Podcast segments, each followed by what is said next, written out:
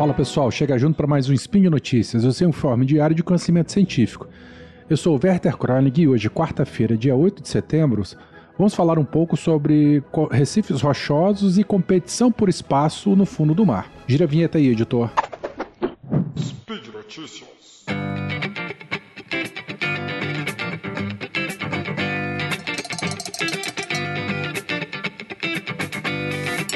O artigo em questão se chama, em tradução livre, né? Medidas em campo de uma colônia massiva do coral pétreo do gênero Poritz na Grande Barreira de Recifes da Austrália. Ele foi publicado como uma nota científica na revista Nature e saiu agora é, em agosto de 2021. E ele foi conduzido por diferentes pesquisadores de várias instituições científicas australianas. Bom, os porites, é, eles são pertencem né, ao filo quinidário, eles são da ordem Scleractinia e é um gênero, são um gênero né, bastante comum de corais com distribuição mundial e são representados por pelo menos 16 espécies na grande barreira de recifes. Só lembrando, a ordem Scleractinia são é o grupo né, de corais pétreos, aqueles que montam, né, aqueles que têm estrutura carbonática. Então, eles quem formam os recifes rochosos coralíneos.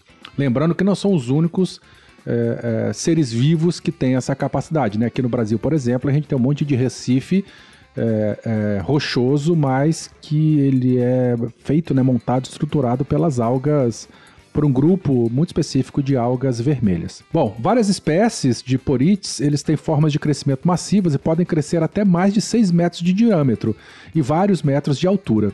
Esses, os corais né, do gênero Porites são alguns dos mais importantes corais construtores de recifes biológicos e frequentemente constituem a maior proporção de corais em locais próximos à costa. É, pesquisa, pesquisas antigas notaram que esses que porites grandes e massivos, de até 10 metros, na grande barreira de recifes, eles são escassos e limitados a agregações localizadas em uma zona bem específica é, é, nesse local entre 6 e 12 metros de profundidade. Ah, esses, porites, esses corais porites massivos, né, maciços, eles exigem, eles exibem, perdão, uma grande variedade de formas de crescimento e eles são comumente chamados de boomies. Eu não sei qual é a, a tradução livre desse termo, mas aqui no Brasil a gente tem algo, algo parecido como cabeço, né, os cabeços de corais. É, mas eu não sei se essa tradução, se, se, esse termo né, seria um sinônimo dos booms, que são então essas estruturas maciças de, de, corais pétreos lá na Grande Barreira. Os autores relatam né, que o estado de saúde de um recife de coral é uma forma da gente medir né, o quanto saudável está um recife de coral. É, estudando a variável né, cobertura de coral dúrio, ou seja, qual, qual a porcentagem de extensão daquele recife é composta pelos corais duros, né? Pelos corais duros vivos, ok? Por que isso? Porque num recife de coral, numa estrutura carbonática que ela sofre algum tipo de desequilíbrio ecológico, a área ocupada pelos organismos vivos é, coralíneos, né, eles diminuem, eles perdem a concorrência por espaço para outras espécies. Que espécies? Todas as outras espécies de invertebrados césseis que habitam esse local, além disso, das macroalgas também. Então, o recife biológico né, saudável, ele tem grande parte dele ocupada é, pelas formas vivas desses corais.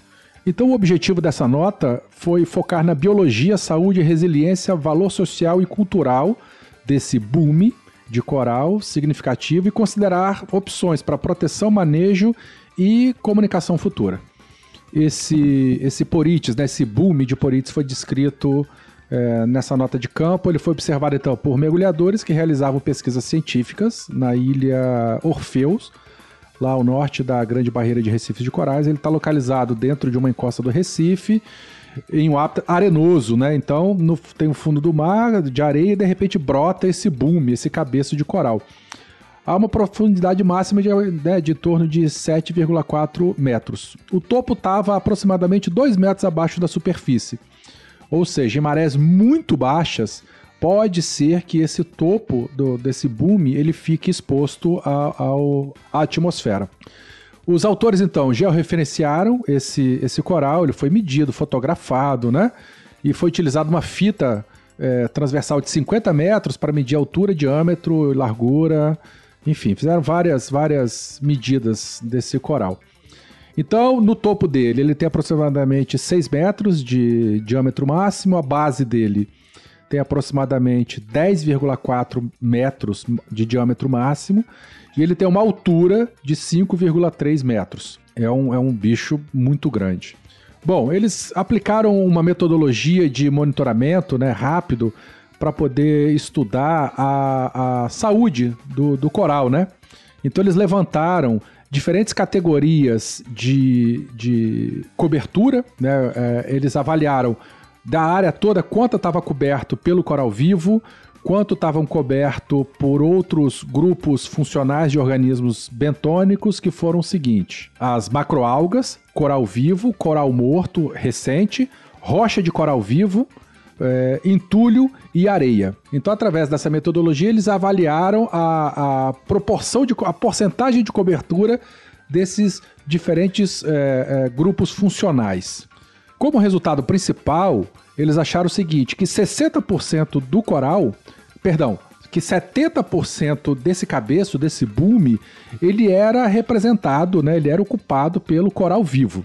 15% era ocupado né, é, pela, por uma espécie de esponja, a Cliona viridis.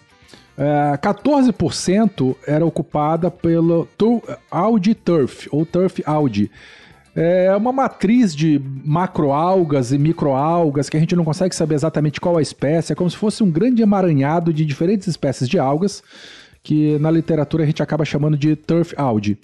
E 1% de uma espéciezinha de alga, só de uma alga, de uma alga verde, uma clorófita, que é uma alguinha verde, ela estava lá ocupando um, um pedacinho.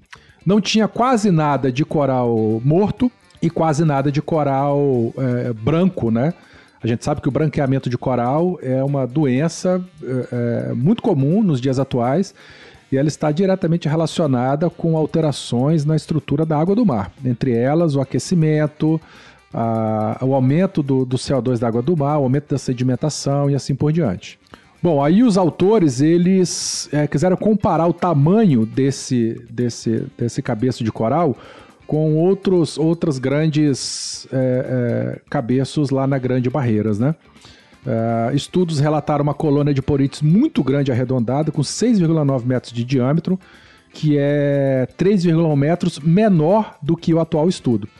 Uh, tem outros estudos relataram núcleos de, é, de corais com colônias entre 1,6 e 8 metros de altura, e, enfim, e outros trabalhos com, com corais de, de até entre 7,5 e 8 metros. Então, esse, esse cabeço achado, ele é muito grande. Mais um estudo muito interessante foi o seguinte: eles quiseram responder quantos anos tem esse porites. Então, existe uma relação linear bastante robusta, com mais de 80% da variância explicada, entre a taxa de extensão linear média, né, a taxa de crescimento médio de, de porites, e a temperatura média anual da superfície do mar, SST. Então existe essa relação linear, né?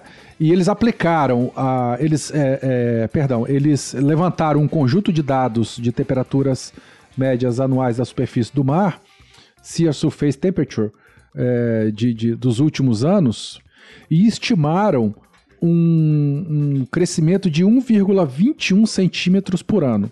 Então, dada a altura da colônia entre 5,1 é, e 5,3 metros, dá uma idade estimada de 421 a 438 anos é, de idade essa colônia. E eles comentam né, que isso foi muito antes da exploração e colonização europeia da Austrália. Essa técnica ela já foi aplicada em outros maciços de corais e, e já estim, estimaram-se né, colônias entre 10 e 436 anos. Depois eles, come, eles continuam, né, extrapolando, extrapolando não, investigando, sugerindo outras questões que envolvem essa colônia, né, porque uh, os, os indivíduos dessa colônia, alguns indivíduos dessa colônia estão praticamente mortos no topo e, e vivos nas laterais. Isso aí eu, a gente já comentou um pouco mais acima, eu já comentei um pouco mais acima, que no topo dessa colônia, por, muito provavelmente nas marés mais baixas, eles ficam expostos, então eles acabam perdendo umidade para o ambiente, para a atmosfera e acabam morrendo. Além disso, né, existem os, os peixes papagaios, peixes bicos de papagaios, que eles se alimentam desses organismos, né? Eles têm um, um bico muito dentes muito fortes em que eles acabam arrancando nacos da, da, da, dos corais, né? Eles se alimentam da, da carne do tecido vivo e acabam liberando espaço para colonização de outras espécies. Bom, eles terminam o trabalho falando que esse grande coral, né, nessa ilha, ele é incomumente raro e resistente, sobreviveu ao branqueamento de corais, espécies invasivas, ciclones, marés vermelhas, marés é, muito baixas e principalmente atividades humanas por quase 500 anos. E em cima dessa afirmação, eles lançam né, uma, algumas estratégias de, de estudos mais avançados, estratégias de preservação, não só dessa colônia, mas da área onde ela habita, né? Porque dentro da biologia da conservação, melhor do que você proteger uma espécie é você proteger o hábitat dela, porque assim a gente tem uma ação como se fosse um guarda-chuva protegendo a área, a gente protege todas as outras espécies e organismos que habitam aquele local. Então esse trabalhinho foi muito interessante, eu vou deixar o link original nessa postagem.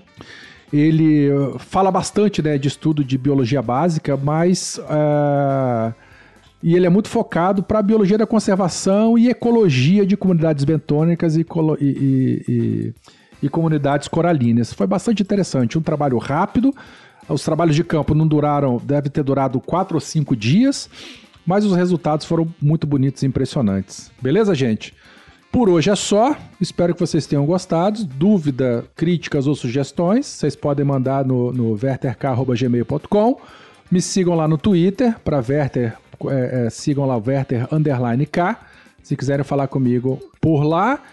E eu deixo aqui o meu grande abraço, aquele muito obrigado por apoiar o, o Portal Deviante e todas as iniciativas que, que estão hospedadas lá também. E fica o convite para continuar nos ouvindo. Falou? Um grande abraço, um beijão e até a próxima.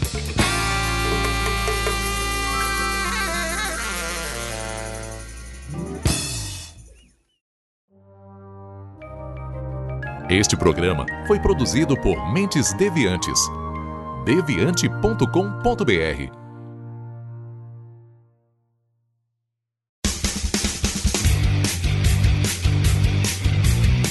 Cortes, edição de podcast.